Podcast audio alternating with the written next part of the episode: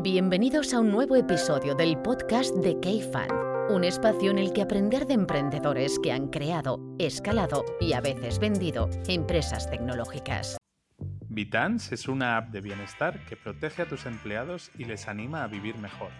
A través de divertidos retos por equipos, competirán en actividades físicas y de mindfulness y ganarán recompensas por ello. Descubre cómo Vitans puede mejorar el bienestar de tu empresa en vitance.com. Bienvenidos al podcast de Cafán. Eh, soy Pablo Ventura, estoy aquí con Marc. ¿Qué tal, Pablo? ¿Cómo estás? Muy bien, y tenemos el gusto de contar con Alejandro Díez Barroso, de Dila Capital. Muchísimas gracias por la invitación. Nada, un placer tenerte.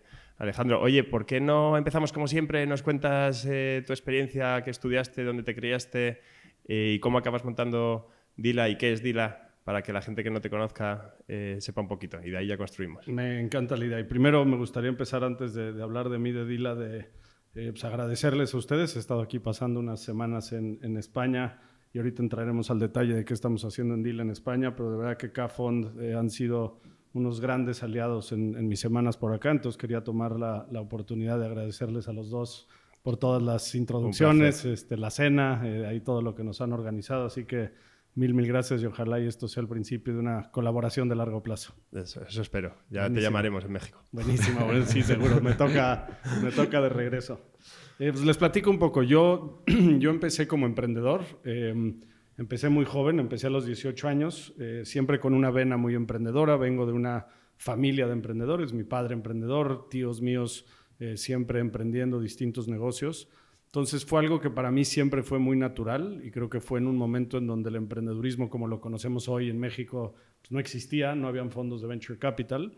Eh, yo estudié economía en la Ciudad de México y mis compañeros decían que estaba yo medio loco porque todos estaban yendo a consultoría, banca de inversión, con grandes sueldos.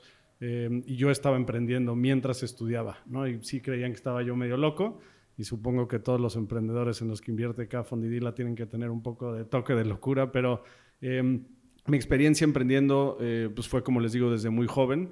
Y afortunadamente en, ambos casos que emprendí de manera relativamente exitosa. ¿no? Y digo relativamente porque nunca pude levantar capital para mis proyectos em, y no era un tema del modelo de negocio, era que no existían los fondos de venture capital en México en ese momento. Entonces el crecimiento que tuvieron ambos de mis emprendimientos fue lento, em, pero aprendí mucho, aprendí mucho sobre los negocios en general aprendí lo difícil que es emprender, aprendí lo importante que es el capital o la falta de, em, y sobre todo aprendí lo importante que es la gente con la que te asocias en los negocios. Entonces, desde muy joven, como les digo, eh, eh, he estado yo en el mundo del emprendedurismo eh, y creo que sin querer en el mundo de venture capital. Cuando vendí mi primer negocio, que era un negocio de publicidad en centros comerciales, ese negocio se lo acabamos vendiendo a Grupo Expansión, eh, nuevamente no queríamos vender, tuvimos que vender el negocio porque no había capital en el mercado, necesitábamos capital para crecer el negocio y el flujo del mismo no daba como para poder llevar a cabo nuestro business plan. Y entonces lo acabamos vendiendo eh, y en ese momento, aunque fue una historia de éxito, tuvimos un éxito, logramos hacer el ciclo completo que hoy nosotros como VCs buscamos en, en los proyectos en los que invertimos. No fue otra vez de la magnitud que pudo haber sido si hubiéramos levantado capital. Entonces, aunque fue una historia muy bonita, creo que me quedé con mal sabor de boca del resultado final por el tamaño. Y entonces en ese momento creamos Dila Capital. Entonces Dila en realidad nace en el 2005 con la idea de seguro hay muchos emprendedores en México como yo que tienen buenos proyectos, buenas ideas, buenos modelos de negocio que con capital pueden crecer pero no hay nadie que los esté apoyando. Por supuesto había fondos de private equity, ¿no? los Advents del mundo y los Nexus del mundo, pero pues, eran tickets muy grandes y en un eh, entorno donde siempre compraban mayoría, y bueno, ustedes ya conocen el, modelo de private equity. Eh, entonces decidí hacer DILA, esto es 2005, eh, otra vez sin una tesis muy profunda, simplemente diciendo vamos a invertir en emprendedores mexicanos. Logramos levantar un poco de capital de parte de inversionistas eh, primordialmente family offices eh, o empresarios y empresarias exitosas mexicanos. Y cuando salimos ya con el capital comprometido a salir a buscar oportunidades de inversión, nos dimos cuenta que el mercado mexicano no estaba listo para el desarrollo del venture capital. ¿no? desde un punto de vista legislativo, por ejemplo, no te podías proteger como inversionista minoritario. No, no se podía. No había opción. No había opción. Y por eso los fondos de private equity siempre, por ley o, por mandato, cogían mayorías. ¿no? Em, no había follow-on capital, no había quien fondeara la ronda C, digo, la ronda A, la ronda B, la ronda C. Entonces, al no haber toda esta infraestructura ¿no? que hoy existe cada vez más, no se podía llevar a cabo la tesis de inversión. Entonces volví a emprender. En vez de con ese capital invertir, con ese capital arrancamos un nuevo negocio en, el sector de retail y bienes de consumo y nos acabamos asociando con una marca francesa eh, que nos llevamos a México en un joint venture y conseguimos un contrato para manejar la marca en todo México y Latinoamérica. Y nuevamente fue un negocio que crecimos mucho eh, los próximos cinco años, cuatro años, fue 2005 a 2009. Eh, y afortunadamente ese negocio lo logramos vender a un fondo de private equity. En la venta de ese negocio, y no me quiero poner aquí yo las, las joyas de ese deal, eh, se vendió la marca a nivel mundial y nosotros pudimos Este, ir detrás, ¿no? Ahí, este, pero aprendí mucho, eh, no solo en la operación del negocio, otra vez, eh, ¿no? Operar un negocio. Vosotros teníais la distribución en toda Latinoamérica. En toda Latinoamérica, sí. Entonces nosotros abrimos retail y wholesale en México, abrimos e-commerce también en México y abrimos franquicias en República Dominicana y Panamá. Y con ello, eh, otra vez tuvimos ahí la salida, pero aprendí mucho de qué es el mundo de private equity, cómo funciona el capital privado, cómo funcionan las salidas, qué tipo de derechos hay, qué tipo de inversionistas existen. Y me apasioné aún más con, con el tema de entender que un paso antes del private equity venía el venture capital y que aún en el 2009 no existía en México, no había nadie haciéndolo en México. Em, un poco por presión, yo creo, eh, social, quizás familiar pero también con estas ganas de aprender del mundo, de lo que estaba sucediendo en Estados Unidos, me fui a hacer un MBA. Entonces, en el momento que vendimos el negocio en el 2009, me fui a Kellogg, estuve dos años por allá haciendo mi, mi este, maestría y me dediqué full a entenderle al mundo de Venture Capital. ¿no? Trabajé para fondos de VC por allá, hice el internship en un fondo de Venture.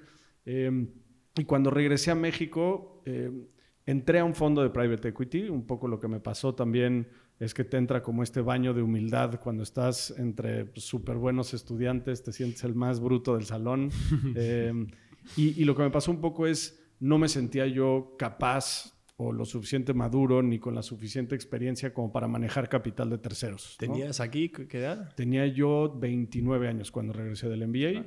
Em, entonces entré a trabajar a Promecap, que Promecap es de los mejores fondos de private equity que hay en, en México y aprendí de ellos cómo manejar un fondo, ¿no? Cómo es la gestión de un fondo, cómo es la relación con inversionistas, qué hay detrás del fondo, porque la gente cuando ve ¿no? este, lo que hacemos nosotros, como que ven la parte de enfrente y la parte divertida y la parte sexy de estar viendo inversiones y hacer la inversión y sentarte en el board y ayudarle a las empresas, pero no ven todo el trabajo que hay detrás de la gestión del capital, de lo importante que es no es capital nuestro, entonces hay ¿no? este, muchísimas reglas que tenemos que seguir y todo eso lo aprendí mucho en, en, Promecap. Em, pero siempre yo a Promecap les decía que había una oportunidad de venture y tratamos de hacer deals de venture dentro de Promecap. Desafortunadamente nunca logré eh, convencerlos de, la tesis del VC y fue cuando eh, decidí salirme en el 2012 para empezar Dila. Em, y bueno, ahorita vamos a entrar a, todo el detalle, pero básicamente Dila empieza formalmente en el 2012, ya como un fondo de venture capital establecido.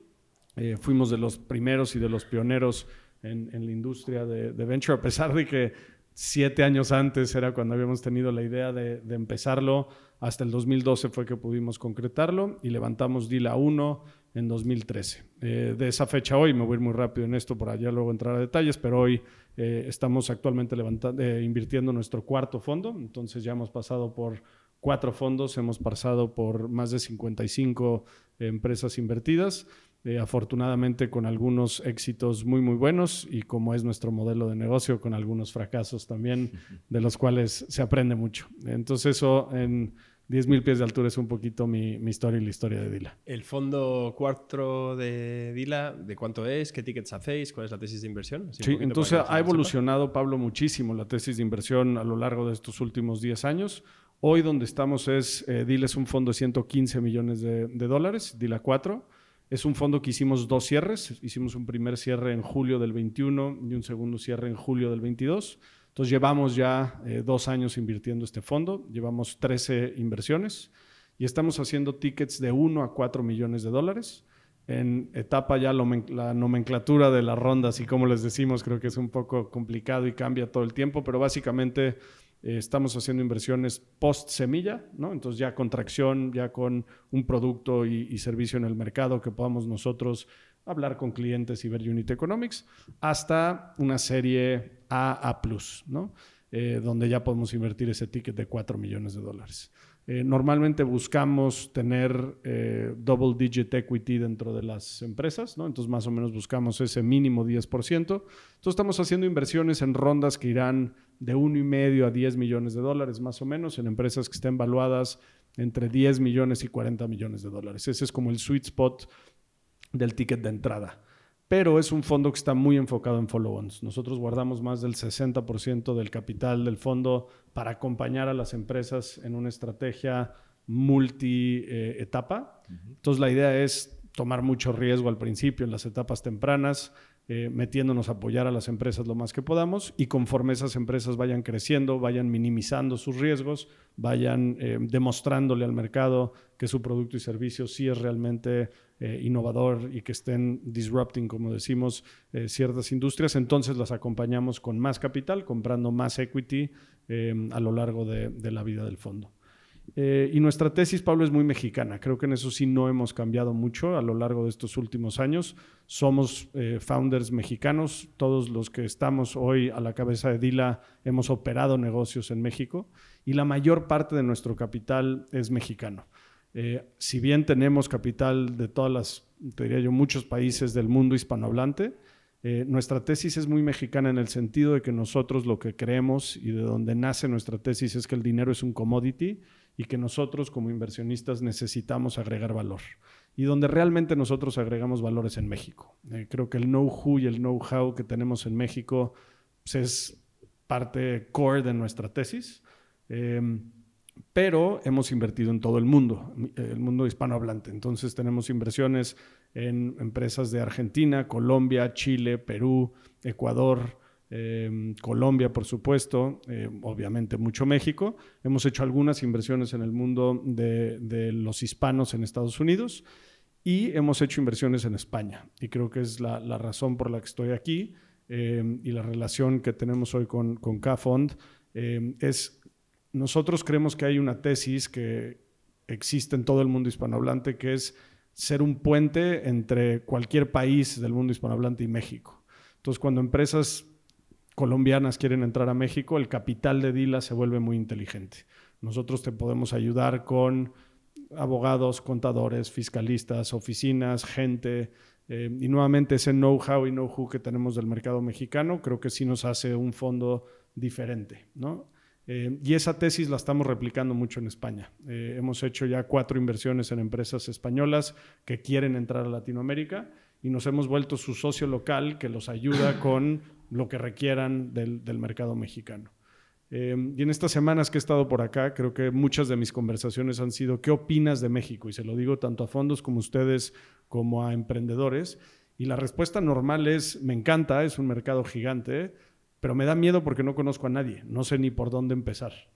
Y entonces creo que aquí el mensaje que quisiera yo dejar es, hay un fondo que está activamente invirtiendo en el mundo hispanohablante, que está activamente invirtiendo en España, para cuando quieran esas empresas entrar a México, nos consideren como ese socio que un poco los va a agarrar de la mano y que puedan tener un aterrizaje más eh, suave en, México, que, no es exclusivo de México. Cualquier país al que vayas a ir este, nuevo necesitas de ese player local que te ayude, ¿no? Y entonces, em, ahorita podemos platicar un poco más de eso, pero ese puente del que hemos hablado, Mark, Pablo y yo, que es el puente entre España y México o el puente entre Latinoamérica y Europa a través de España y México, se necesitan jugadores como nosotros que estén aliados para que si una empresa mexicana quiere entrar al mercado español, lo haga de la mano de, de K-Fund y si una empresa española quiere entrar al mercado latinoamericano a través de México, lo puede hacer a través de DILA.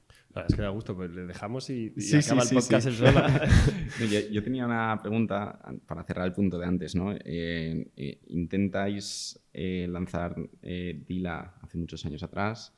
eh, ¿en qué crees que ha cambiado más el mercado en México? ¿no? El mercado de, inversión, pero el mercado de tech ¿no? en, México. Sí, yo lo que te diría es, o sea, creo que no hay, o, mínimo yo no he identificado así una cosa que fue la gota que derramó el vaso. En el análisis que nosotros hemos hecho es que hay como varios componentes que se tienen que alinear para que el mundo de VC funcione. ¿no? El primero es apoyo de gobierno. O sea, el gobierno juega un rol muy importante y eso es desde un punto de vista legislativo eh, y un punto de vista de apoyo económico. Entonces, ¿qué, ¿qué, pasó en México puntualmente? Se crearon dos cosas bien importantes. Uno fue que se crearon unas SAPIs, que les llaman, que es un vehículo especial donde el minoritario puede tener una, un tipo de acción diferente y entonces protegerse con lo que para nosotros es muy normal, como acciones preferentes, como poder tener un asiento en el board teniendo el 10%, eh, tener, no sé, derechos de veto, ese tipo de cosas. ¿no? entonces, acompañamiento, arrastre, ese tipo de tal cosas. Tal cual, exactamente. El drag, el tag, todo eso no se podía, o a través de las APIs ya se puede. Lo segundo es que se creó una cosa que se llama el INADEM, que es como el fondico de aquí, eh, y básicamente hizo inversiones en directo en empresas, pero también participó como LP en fondos de venture capital. Entonces el gobierno empezó a apoyar a toda la industria con capital y eso fue crucial. ¿no? Después, entonces un componente es el gobierno. El segundo es educación. Em, las universidades, cuando yo estaba en, la Ibero estudiando economía, nadie emprendía, no había clases de, ningún tipo que te guiaran hacia crear y la creación de una empresa. ¿no? Em, Creo que eso ha cambiado también radicalmente. Ya hay carreras que tienen un enfoque de entrepreneurship, ya hay clases de venture capital. A mí me han invitado mucho en varias universidades y fui eh, profesor en Libero durante muchos años de clases donde explicábamos los diferentes tipos de activos. Entonces, educación se vuelve una parte bien, bien importante. Em, luego tienes el éxito de algunas empresas, ¿no? y por eso se empiezan a crear estas mafias de las que hablamos, pero es ¿Cómo le haces para que el talento real de nuestros países no se vaya a los JP Morgans, Morgan Stanleys, McKinseys del mundo, sino se vayan o a emprender o a trabajar en empresas, em, a startups? Y la única manera es con éxito. Tú cuando ves que un amigo tuyo salió de la maestría y en vez de irse a McKinsey se fue a una startup y ganó 5 millones de dólares en dos años, dices, ahí hay algo no nada más divertido, sino que me va a retar intelectualmente, pero hay dinero que hacer, eso empieza a generar esta parte del flywheel del que estamos hablando. Entonces creo que la, otra es, eh, por supuesto, eh, eh, éxito en, empresas o en emprendedores o en empleados de emprendimientos. ¿no? Y la última es capital adicional. si eres el único jugador que nos pasó al principio de nuestros fondos, mm no, hay dinero. O sea, necesitas liquidez, necesitas salidas, necesitas rondas, ¿no? B, C, D, necesitas. Y cuando no existe ese capital, es bien difícil que se dé la industria. Y creo que para nosotros 2017 a 2021 fue una época bien importante porque empezaron a entrar fondos eh, internacionales a la región. Empezamos a ver a los grandes fondos americanos, asiáticos y europeos invirtiendo en la región. Em, y fondos de private equity, como les mencionaba, los Nexus, los Northgates, los eh, General Atlantics, ¿no? que llevaban mucho tiempo en, México eh, invirtiendo, ahora invirtiendo en empresas de tecnología, que eso es algo que tampoco veíamos que sucedía. Entonces, creo que bien difícil decir cuál de estas cosas sucedió primero, cuál fue la gota que derramó el vaso, pero por fin estamos viendo que hay toda la infraestructura necesaria para que este ecosistema y esta industria realmente sí eh, tenga éxito. Bueno, y la prueba de eso también es eh, la que supongo que es por capilaridad y por muchas razones, pero la actividad de fondos americanos en México también, ¿no? Por supuesto. Que ahora sí que se les ve, hacen rondas muy grandes, es verdad, o sea, no se meten en las etapas más iniciales, pero sí que están muy atentos a las cosas que están ocurriendo en México, ¿no? Totalmente, totalmente. Supongo que también es por el mundo hispano en Estados Unidos, muchos de los gestores de fondos quizá tengan orígenes más latinoamericanos, pues, pues en todas partes, ¿no? Sin duda. Y, o sea, ahí lo que yo agregaría es, y, es opinión o un poquito sesgado a lo que hemos visto, pero ellos sí buscan empresas regionales. O sea, si bien sí tienen el ojo en México, les gustan las empresas que tienen un play regional. Eh, hoy el 80% de las empresas de Dila tienen presencia en más de un país. Y es por esto que les digo que esta tesis de ser, ¿no? de, de invertir en empresas de todo el mundo hispanohablante, que quieran entrar a México o empresas mexicanas que se quieran expandir al mundo hispanohablante, es bien importante porque cuando piensas en el mercado mexicano, por supuesto que es un mercado grande, tiene 130 millones de, personas, eres la treceava economía más grande del mundo, pero cuando piensas en México, España, Colombia, Chile, por poner un ejemplo, se vuelve un mercado gigantesco, ¿no? Ahí ya te vuelves un mercado, pues lo puedes comparar con el mercado de Estados Unidos, ¿no? Lo puedes comparar con el mercado de eh, Bangladesh, India, el sureste de, de Asia. Entonces, creo yo que este play regional es bien, bien importante.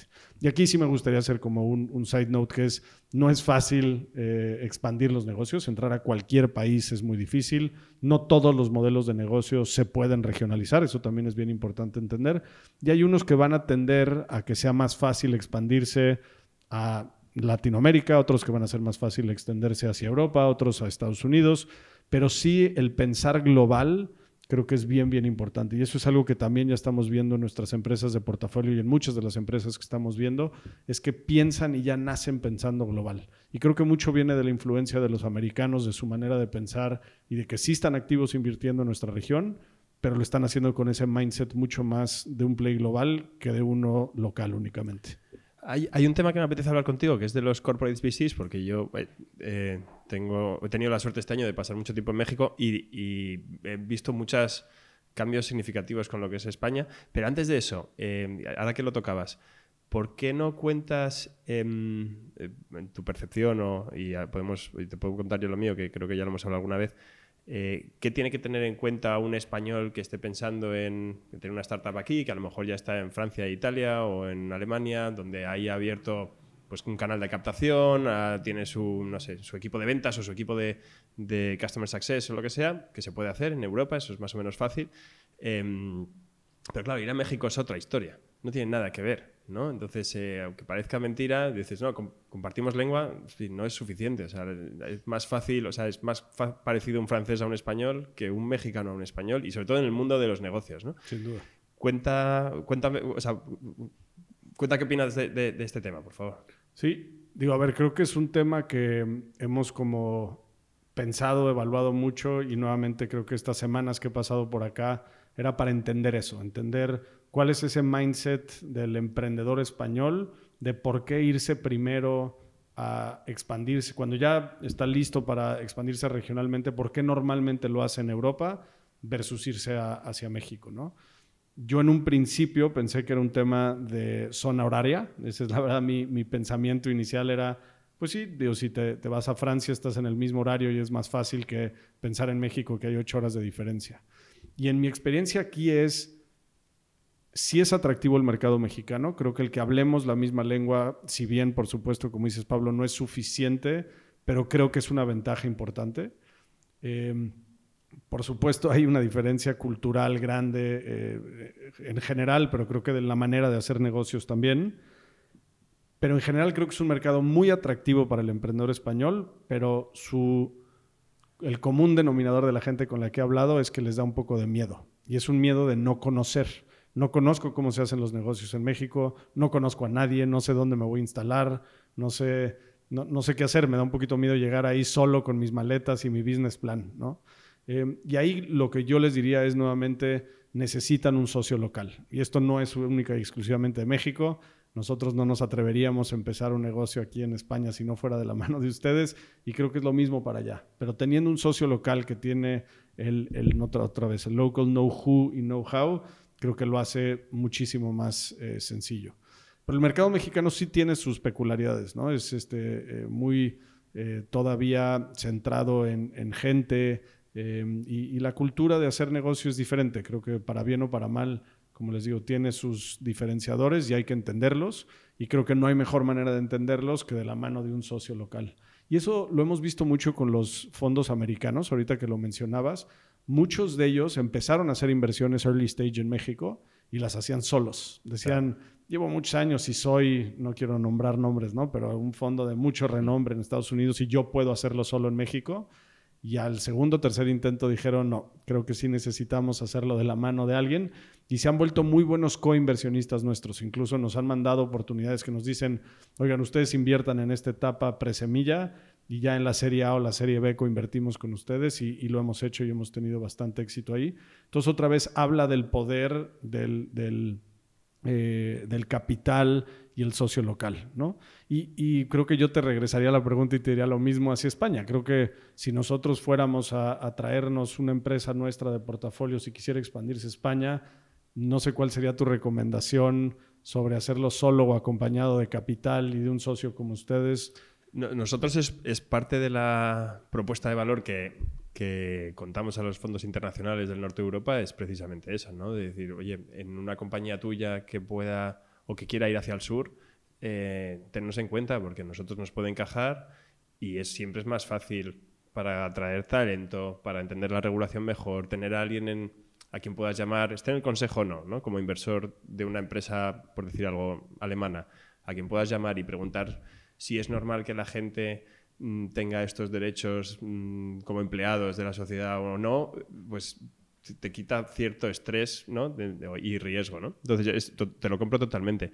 Yo con respecto a México, yo diría que, que la, México es un país, o sea, la gente en España siempre dice, en España se vive muy bien y tal. Yo animaría a la gente a ir a México. México es una pasada de país donde se puede vivir francamente igual de bien que en España o mejor, tanto en Ciudad de México como en otros sitios de México. O sea, es impresionante pero es muy distinto. Entonces, es un entorno profesional es mucho más relacional, como dices tú, más basado en la confianza. Quizás sea porque la regulación no está tan madura, por decir de alguna manera, ¿no? No hay tantas protecciones. Aquí, em, pues básicamente, es pues, más difícil que te la puedan jugar. En México quizá hay, menos, hay más grados de libertad y por lo tanto eso puede ocurrir más. Entonces es mucho más relacional y basado en la confianza. Esa confianza hay que construirla.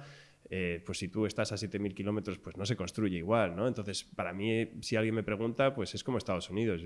Tienes que ir, por razones distintas, tienes que ir y estar allí, conocer y trabajarlo a la gente, conocerlos, conocerlos, conocerlos, y solo cuando ya crees que son amigos íntimos es cuando de verdad empieza a pasar, no sé si llamarlo la magia, ¿no? Y empieza a ocurrir cosas. Esa es mi sensación. Em, mm, no creo que contratar un mexicano en México para llevar country manager de tu empresa, que a lo mejor ya está creciendo, está en muchos países y tal, pueda funcionar. Supongo que puede funcionar, debería funcionar, no tengo mucha experiencia, pero creo que me cuesta visualizar a un CEO español con un country manager mexicano reportándole si nunca has pisado México y no lo has visto de primera mano. Porque te va a explicar cosas que no vas a entender, no vas a saber si te está diciendo la verdad o no, porque para empezar que la gente se explica de manera distinta y muchas veces, o sea, eh, incluso, o sea, quiero decir, no hablo de los mexicanos, pero tú, pues alguien te está reportando y siempre estás juzgando cuánto de eso hay cierto, cuánto es eh, subjetivo, cuánto... Entonces, yo creo que hay que pasar tiempo ahí. Eh, por lo menos para entender la cultura y luego quizá te vuelvas, ¿no? Pero tienes que entender cómo funciona ese mercado, igual que cualquier otro, ¿no? Pero totalmente. Este es gigante y las diferencias son abismales, abismales, ¿no? Yo, por ejemplo, em, hemos tenido muchas reuniones allí con inversores, potenciales inversores, estamos haciendo más cosas en Latinoamérica eh, desde Cafán ahora y la verdad es que nos encantaría contar con inversionistas allí, inversores, y, y nunca te dicen que no. nunca, nunca te dicen que no. Siempre te dicen que todo es estupendo y que tiene muy buena pinta. Eso es una diferencia cultural abismal. Eso es, increíble, Pablo. Yo siempre digo que si todo el capital que nosotros hemos tratado de levantar, todos los que nos han dicho que sí, realmente fuera un cheque, yo creo que estaríamos manejando 2, 3 billion. Como Sequoia, Sí, sí, seríamos como Sequoia, sí, sí, tal cual. Entonces eso nunca, nunca te dicen que no. Entonces tienes que aprender a gestionar todo eso. Y eso es increíble, eso es increíble. es eh, Pero esto es de Latinoamérica en general, no solo de México, ¿no? Sí, em, creo que hay culturas un poco más eh, straightforward, no sé cómo llamarlas, más como eh, derechas, ¿no? Este, los chilenos en particular saben decir que no mejor, los argentinos saben decir que no un poco mejor. Eh, Colombia, México, eh, creo que somos un poquito más, no, sé ni por qué es así la cultura, pero tienes absolutamente toda la razón. Y creo que nosotros en Dila, al haber sufrido eso nosotros en el levantamiento de capital, decir, todo el mundo nos dice que sí, o sea, somos, ¿no? O sea, somos lo mejor que hay en el mundo, nadie nos dice que no y a la hora del cheque te das cuenta que, y ni siquiera ahí hay nos, nada más hay silencio y entonces ya el silencio lo interpretas como un no pero ya nos hemos dado la tarea de ser muy sinceros y saber decir que no a los emprendedores, porque estando del otro lado de la mesa te das cuenta el valor del no. No, y Eh, al emprendedor le haces mucho daño con un sí quizá que nunca acaba de ocurrir. Es, Claro. Ahí es daño tangible, ¿no? Y, y los fondos de VC en general de la región son así. Entonces los emprendedores te dicen, no, voy increíble, estoy seguro que voy a levantar mi ronda. Y yo le, no, es que no la vas a levantar, te Claro. lo prometo, porque no te han dicho, o sea, el sí de verdad con convicción, probablemente sea un term sheet, ¿no? Hay un, un español que es gran amigo e inversor de CAD, la primera vez que llega a México me dice, aquí tienes que entender una cosa, si un mexicano, o sea, si un mexicano te dice sí, es que tal vez. Si te dice que tal vez, es que no. Es Y si te dice que no, es que no es mexicano. Coincido, coincido, sí, sí. Es este, desafortunado. Yo creo que nosotros ya no somos mexicanos porque hemos aprendido a decir que no. El, México se ha convertido en el centro de gravedad de Latinoamérica a nivel emprendimiento. O sea, un colombiano que empieza a tener éxito quiere levantar una serie A se va a México, ¿no? O incluso una, incluso una etapa inicial, o un chileno, o muchos argentinos. Es, o sea, es el centro de gravedad de Latinoamérica hispanoparlante. ¿Cómo se gestiona toda la Hispanoamérica que hay en Estados Unidos? O sea, eso lo, lo has mencionado antes, me parece muy interesante. O sea, hay empresas que se están focalizando a esos eh, hispanoparlantes en, en Estados Unidos, es un mercado accesible, son conversos, o sea, son más americanos que hispanoparlantes o que, que latinoamericanos ya o no. Cu- Cuéntanos un poquito de esta oportunidad que siempre me parece Sí, interesante. ese, digo, es una oportunidad que vemos clarísima, Pablo, que siendo totalmente honesto nos ha costado muchísimo trabajo. Creo que hay sorprendentemente diferencias culturales aún más grandes de las que hemos platicado con el mercado hispano en Estados Unidos que, que lo que nos hubiéramos imaginado. A ver, la oportunidad está en que estás hablando de 30 millones de personas con una, un poder adquisitivo Muchísimo, altísimo eh, con un apego sentimental y emocional muy grande a sus países de origen. Eh, y dentro de esa población, o sea, no solo es una población muy grande de consumo, sino hay mucho emprendedor. Y hay, y es un mercado muy... Es eso del superviviente tal cual. Totalmente, totalmente. O sea, estos vienen, no necesariamente los 30 millones, pero vienen muchos de inmigrantes que tuvieron que Claro. ¿no? Este, Los- hacer los lo imposible, los más ¿no? valientes, hacer lo imposible eh, y esa resiliencia de la que nosotros siempre hablamos y de la que buscamos en emprendedores, lo traen en la sangre sin duda. Eh, y están mal atendidos en el sentido de no hay fondos o hay muy pocos fondos dedicados a ellos. Eh, es complicado, es complicado por, por muchas razones. Eh, o sea, para empezar, no, no saben si son americanos o mexicanos. Esa es la verdad. Tienen esta como mezcla de, pues mi papá es mexicano, pero yo ya soy americano y yo no me quiero considerar... Claro, eso, eso iba a decir, están también transicionando, ¿no? Porque la primera generación, bueno, ya no es primera, ¿no? Pero sí ha habido una inmigración muy fuerte en las últimas décadas, que esa gente ya ha tenido hijos que nacen en Estados Unidos y que se consideran, bueno, por lo menos 50-50, por no, Totalmente, decir, por pero- no decir más americanos que... Porque los americanos además, es, o sea, la cultura americana es muy de bienvenida hacia el inmigrante, ¿no? En- quitando problemas de racismo o lo que sea, pero, pero sí que anima a todo el mundo a considerarse americano y ese tipo de cosas, ¿no? Totalmente, y, pero hablan en inglés entre ellos, ¿me entiendes? O, sea, Claro. o sea, ya llegó un punto en donde los hermanos de primera generación de inmigrantes, entre ellos ya hablan en inglés y... y- Que es un indicativo. y es un indicativo de yo soy americano y yo ya nací aquí. Y entonces romper un poquito esa barrera nos ha costado trabajo. Eh, nuevamente lo que tú decías de, oye, quieres irte a México a emprender, pon un pie en México, conoce la cultura. Es algo que nosotros en Dila no hemos hecho, ¿no? O sea, creo que si realmente quisiéramos entenderle bien a ese mercado, lo que tendríamos que hacer es ir a poner una oficina en Los Ángeles o una oficina en Dallas o una oficina en Chicago o en Miami y, y es algo que no hemos hecho. Porque otra cosa es nuestra tesis de inversión de colombianos yéndose a México es muy clara. Es Colombia es un mercado increíble con unos emprendedores fascinantes que están haciendo cosas súper eh, innovadoras, pero el mercado colombiano dentro de todo es un mercado chico. O sea, el mercado de Colombia, el PIB de Colombia es del mismo tamaño que el PIB de la Ciudad de México. Entonces es normal que el, emprendedor colombiano voltee a ver a México como el mercado grande y una vez que ya they nailed their business model en, en Colombia, se vayan hacia el mercado mexicano para escalarlo.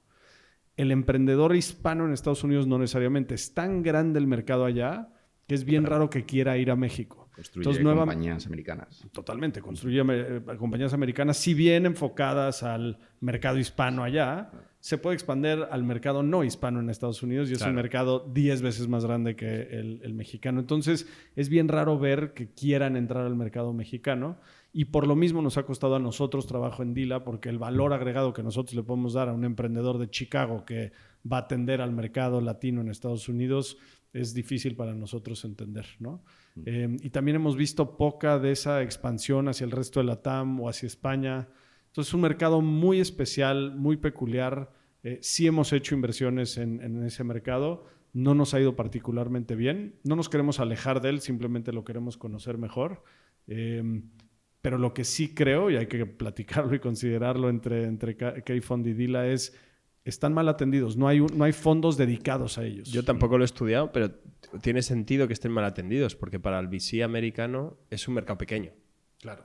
¿no? O sea, desde el punto de vista Sí, sí, americano de tal, con, con su con, el sus mercado. 400 y Mm. pico millones de personas, de rentas incluso mucho más altas que eso, pues se, se le queda pequeño. Eh, y por lo tanto tiene que estar mal atendido, ¿no? Entonces sería normal que fuese, que no lo hemos dicho, pero Dila es uno de los fondos más grandes de VC en México. O sea, sería normal que dijese, pues, ¿por qué no vuelvo a casa a pedir dinero, ¿no? A lo mejor allí que sí que entienden cómo trabajamos, la cultura, bla, bla, bla, tendría sentido, ¿no? Totalmente. Totalmente. Para los españoles se nos queda lejísimos, ¿no? Ya es segunda derivada, es segundo, Correcto. do- doble salto sí. mortal, ¿no? Que- pero, pero no, pero tiene sentido. Y, y a- hablando del play regional que mencionabas antes, ahora mencionabas que lo común de, una compañía que nace en Colombia es ir a México. Em, ¿Qué es lo común eh, en una compañía de México? ¿no? O sea, hacia, ¿qué es, ¿Cuál es el play regional o siguientes pasos después de México? ¿no? Aquí en España, el que quiere hacer un play regional es- está muy claro. ¿no? Eh, México, ¿no? dentro de lo que es LATAM, lo más común y lo que más vemos es México. ¿no? Pero como compañía mexicana, ¿cuál es el, el ángulo, ¿no? el siguiente paso más común? A ver, yo diría que el más común es Colombia.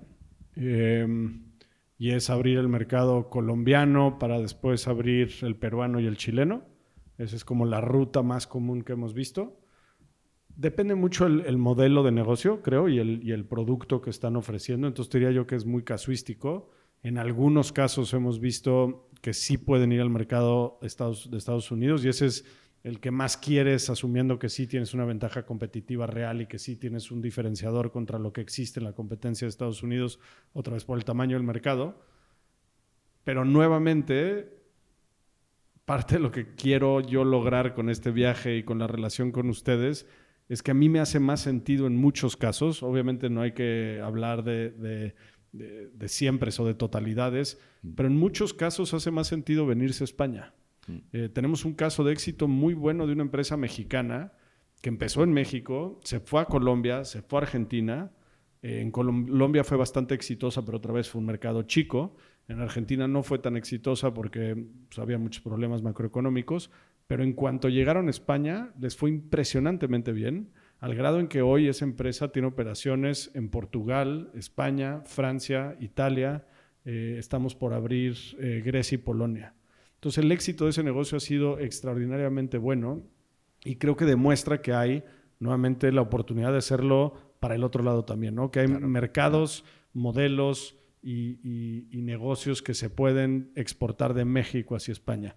Nuevamente tendría que ser de la mano de alguien como ustedes, pero yo parte de, de la tesis que tengo o de la hipótesis que tengo y lo que queremos lograr es que esa expansión de la que tú hablas no necesariamente sea hacia el sur o hacia el norte, sino que sea hacia Europa a través de España. Y el, eh, me salía la pregunta y el salto de México a España es mucho más complicado que el luego de un España a un Portugal. O sea, una vez que ya has montado el equipo en España y ya está funcionando en España, entiendo que saltar a Portugal o a Francia y tal ya es un tema de idioma y poco más regulatorio si existe alguna diferencia, pero entiendo que es mucho más fácil, ¿no? O sea, Correcto, digo, y ahí ustedes tienen toda la experiencia. La mayoría de sus empresas. pero me imagino tienen- que es más fácil porque ya lo has hecho, ya Por es, eh, supuesto. Por es muy parecido, vamos, Sí, lo que sí, decíamos sí. antes, ¿no? Totalmente, totalmente. Oye, una, mm, yo tengo una pregunta más que va en que te decía antes relacionado con los corporate VCs. Em, aquí supongo que lo has visto. Hay pocas corporaciones que estén haciendo venture capital. Eh, nosotros tenemos la suerte de contar con Telefónica y BVA en Leadwin, aparte de otras cinco o seis que son que están haciendo, yo diría, pruebas y que están avanzando y que están haciendo lo que tienen que hacer, o sea que es fantástico, pero digamos que eso ha, ha venido un poco por detrás de cómo el ecosistema ha ido madurando, ¿no? Yo diría que, que, que les ha costado entrar, ¿no? Y lo puedo entender perfectamente, ¿no? Es- tienen sus negocios y esto es mm, alto riesgo y hay... Y nosotros hacíamos hasta hace bien poco eh, muy early stage, que para una corporación es un poco más incómodo, y lo puedo entender. Pero en, cuando llegué a México me di cuenta de que había mm, bastante sofisticación en algunos corporate VCs. Yo no sé si es por, por la cercanía con Estados Unidos y las corporaciones en México son gigantescas, entonces tienen tantas cosas por tantas partes que a lo mejor han copiado de otros sitios que... Em, cuéntanos cómo ves tú lo de los corporate VCs en, en México. Esto no lo hemos hablado fuera de... de Sí, no, no, no lo hemos platicado y es un tema interesantísimo del cual tengo como opiniones muy eh, distintas. Pero a ver, me voy un poco para atrás. Nosotros cuando empezamos Dila, justamente por el tamaño de las empresas y los corporativos que mencionas, decíamos, esos son nuestros LPs naturales. Esos son quienes nos pueden dar capital y son las salidas naturales de nuestros negocios. Yo le había vendido un negocio a un corporativo grande mexicano, eh, mi primer emprendimiento, y estábamos nosotros convencidos de que esa era la salida a nuestras oportunidades de inversión. Nos fue muy mal levantando con ellos al principio. Ahí sí recibíamos nos eh, constantemente. Directamente. No, no directamente, se tardaban. o recibíamos silencios este, largos. Y cuando invertíamos y les íbamos a presentar la- los negocios en los que habíamos invertido para que ellos los compraran, la respuesta siempre era, yo lo puedo hacer. ¿Por qué te voy a pagar 20, 30 millones de dólares? Ni siquiera estábamos hablando de ¿no? valuaciones de eh, cientos de millones, estábamos hablando de negocios que nosotros creíamos que valían 20, 30, 40 millones de dólares. Y nos decían, yo lo hago, yo lo desarrollo y lo puedo hacer por 3, 4 millones de dólares. Entonces, Pablo, yo diría que ha sido muchos años de, de educación, si quieres, muchos años de ellos viendo el mercado, porque desde el 2011 que nosotros les platicábamos de que existía este mundo de venture capital en el cual tenían que pertenecer, pues lo han estado viendo, lo han estado observando, han estado viendo por dónde lo podrían hacer, pero creo yo siempre muy escépticos de decir yo puedo. Y lo que se han dado cuenta a través, yo creo que de algo de inversión, algo de adquisición, eh, y obviamente mucho FOMO de ver todo lo que se ha creado es que no lo pueden hacer solos. Y, y creo que esto no es un tema único del mercado mexicano. Hay que No, pensar en, en el mercado más sofisticado que hay las empresas más innovadoras.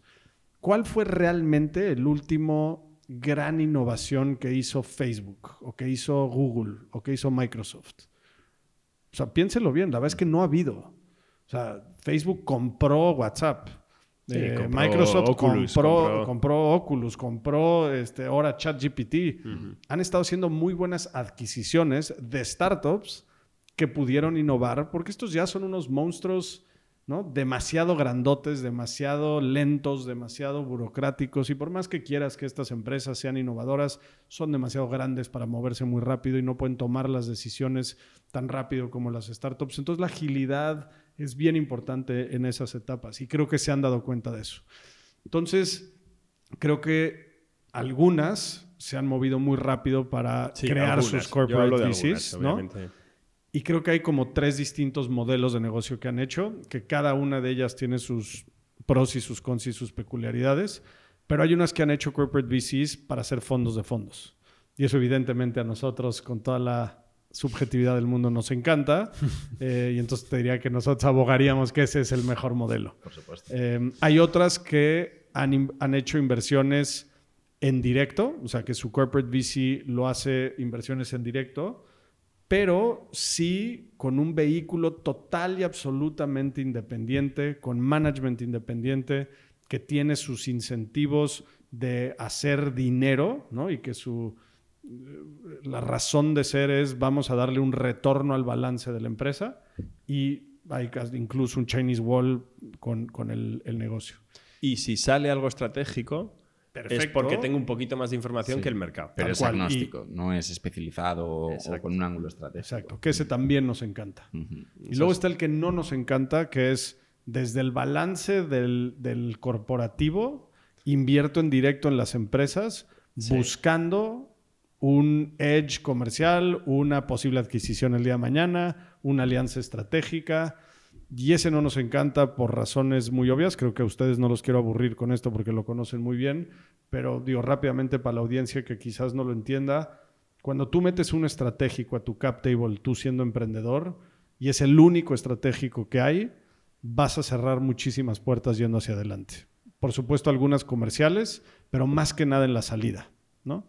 Entonces, hay que tener mucho cuidado a quién metes a tu cap table, y esto no es nada más para los corporates, sino en, en general, pero sí hay un tema ahí con los corporativos muy perverso de que, de que entren. Entonces, creo que hay unos que lo han hecho extraordinariamente bien, hay otros que lo están haciendo bien y hay otros que creo que sí han pecado de no entender todavía su posición en todo este ecosistema. Yo, eh, de las primeras oportunidades o de inversiones que hice como VC, em, a los pocos años se acercó Cisco y nos dio muchísimo miedo.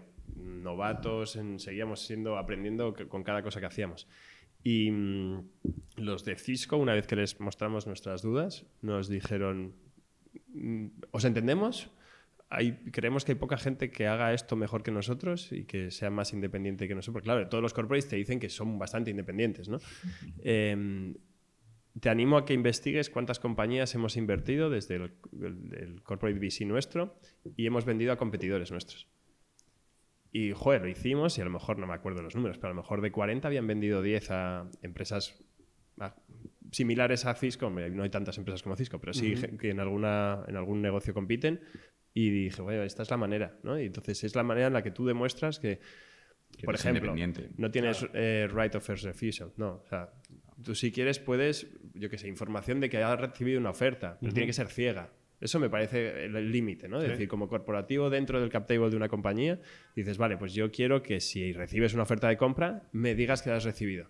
Pero no me digas, no, no quiero saber ni de quién ni la valoración. Entonces, yo ya sé que me gustas o no me gustas, si me encajas o no me encajas. y e, es la buena manera de crear un entorno competitivo, ¿no? Conviertes una, una, fuerza negativa en positiva. Es decir, bueno, en vez del abrazo del oso y eh, pues que, claro, nadie me va a hacer ninguna oferta porque está aquí Cisco, eh, no, es que Cisco no, no, tiene nada que decir, salvo que quizá, pues oye, haga una oferta si se entera de que, vamos, si cuando le diga que tú me has hecho una oferta, ¿no? Claro. Entonces es, es, al revés, pasa de ser algo negativo a algo positivo, porque Cisco te dice, no, es que cuando tú recibas una oferta, para ti es bueno eh, porque en, cuanto yo diga que quiero, pues voy a hacer una oferta, a lo mejor ese precio es por encima del otro, o tú me dices que estás por debajo, entonces hago otra. O sea, generas unas dinámicas positivas, ¿no? y hay, hay, pocos corporate VCs que hacen, que tienen este enfoque, ¿no? Porque viene de, normalmente un corporate VC viene de un mandato de muy arriba y donde tienen que, quieren tener todo el control, que es básicamente la contrafuerza, ser absolutamente independiente y falta madurez y ver que así no consigues nada, te estás quedando solo lo malo del mercado. ¿no? esos corporate VCs van a ir mal porque los buenos eligen los otros, eligen los que son independientes o, no eligen corporate VCs o, y es una pena. Mm. No, totalmente. Y va un poco a la misma actitud de yo puedo hacerlo solo. creo que va en línea con esa cultura que está muy embedded en esos grandes corporativos, ¿no? Y ahí a tu punto nomás, lo que nosotros siempre decimos es, mete dos. O sea, si Cisco quiere entrar ahorita al cap table, pues consíguete a IBM o consíguete a Intel. Una contrafuerza. Y que esté esa contrafuerza, porque entonces ibas a generar esas dinámicas interesantísimas. Sí, maximizas valor. Y vas a acabar maximizando valor sin duda, ¿no? Especialmente cuando quieren entrar los bancos, nosotros siempre decimos, mete al rojo y al azul, porque si tienes a los dos ahí, se van a pelear y te van a pagar el precio más alto que se pueda, ¿no? Justo. Yo tengo la última pregunta, súper rápida. Eh, exits en México, ¿cómo han evolucionado y cómo está el mercado de, ventas? Has tocado hueso, creo. Sí, sí, sí. Ah, aquí, es donde, aquí, es donde, me pongo triste. Em, a ver, creo que es todavía desafortunadamente el question mark grandote, ¿no? Este, el gran interrogación de nuestro modelo de negocio. Creo que todo lo demás lo hemos logrado comprobar muy bien. Eh, y, no hablo únicamente de Dila, sino en general el ecosistema de bici en México. Creo que eh, hay apoyo de gobierno, hay apoyo de corporativos, hay apoyo, eh, ¿no? ya, ya, lo hemos platicado mucho, pero del sector de educación. Hay capital, o sea, hoy en México yo te diría que de fondos mexicanos debe de haber cercano a mil millones de dólares en dry powder para invertir en emprendedores latinoamericanos eh, o mexicanos. Eh, hay capital de follow-ons, ¿no? Entonces hay mucho fondo internacional que está entrando, hay fondos eh, como K-Fund que están co-invirtiendo con nosotros en oportunidades, entonces no solo hay capital mexicano, sino capital extranjero en rondas tempranas, en rondas subsecuentes. La gran pregunta es en dónde están las salidas, ¿no? Históricamente nosotros hemos tenido salidas de dos tipos. Una es a estratégicos, que siguen siendo salidas chicas, esa es la verdad. Hay casos de éxito como el caso de Corner Shop que se vendió a Uber, ¿no? donde esa sí fue una adquisición muy, muy grande. Em, pero no, no hay lo suficiente todavía.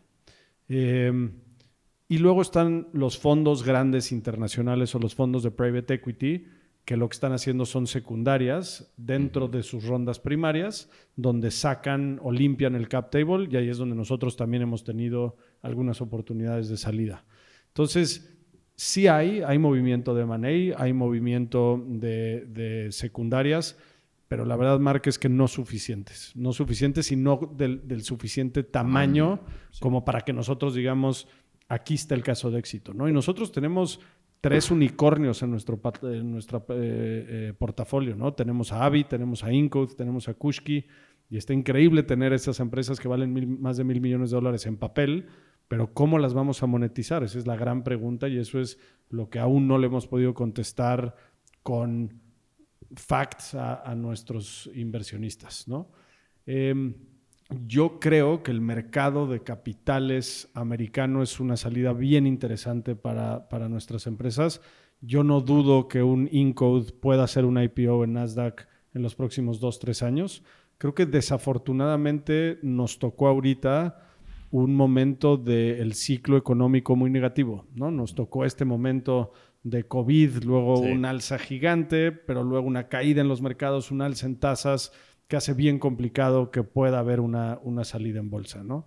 Em, creo que los ejemplos de Nubank, por ejemplo, o em, la empresa esta uruguaya, em, se me está yendo el nombre, pero eh, que también hizo IPO en Nasdaq, son ejemplos de, de, empresas donde sí se puede, ¿no? Sí se puede. Y si tú ves el rendimiento que ha tenido una empresa como Mercado Libre en los últimos años, es de las empresas que mejor rendimiento ha tenido en los mercados de capital en los últimos años. Entonces, el mercado está, la profundidad está, em, hace falta un poco más de historias de éxito y creo que también es cuestión de tiempo, ¿no? No hay que olvidarnos que eh, Dila eh, empezó en el 2013, ¿no? Este, entonces, no han pasado ni, ni 10 años porque invertimos ese fondo 2013-2015, no han pasado todavía 10 años desde las primeras inversiones de VC. Entonces hay que también ser pacientes. Creo que este es un eh, deporte de muy largo plazo, es un deporte de eh, mucha paciencia y, tenemos que tenerlo no nada más en las inversiones y en las empresas, sino sobre todo en las salidas. De hecho, eh, como dato relevante, y hablo de oídas, o sea que ni siquiera lo he podido estudiar, no hay un mercado de capital público, un mercado continuo acorde con el PIB del país, ¿no? El nivel de corporaciones que tenéis es gigante, es inmenso. Hay corporaciones como Bimbo que venden en todo el planeta y, y en cambio en México no hay un mercado continuo que funcione, pues digamos, al, nivel que debería. Y yo supongo que hay, da para otro podcast, supongo, ¿no? Pero que entiendo que es por un tema de la cultura esa mexicana que decíamos que hay que entender, ¿no? Por muchísimas fuerzas es como es, ¿no? Ese sí es un caso para estudiarlo. Eh el último IPO de una C Corp en México fue 2017, Pablo. Es una locura. Estás hablando otra vez, creo que son, somos el décimo país más grande en población y el doceavo o treceavo más grande en PIB. Y, no, ha habido un IPO desde el 2017. Es increíble. De verdad, no, no lo podemos explicar. No tiene ningún sentido.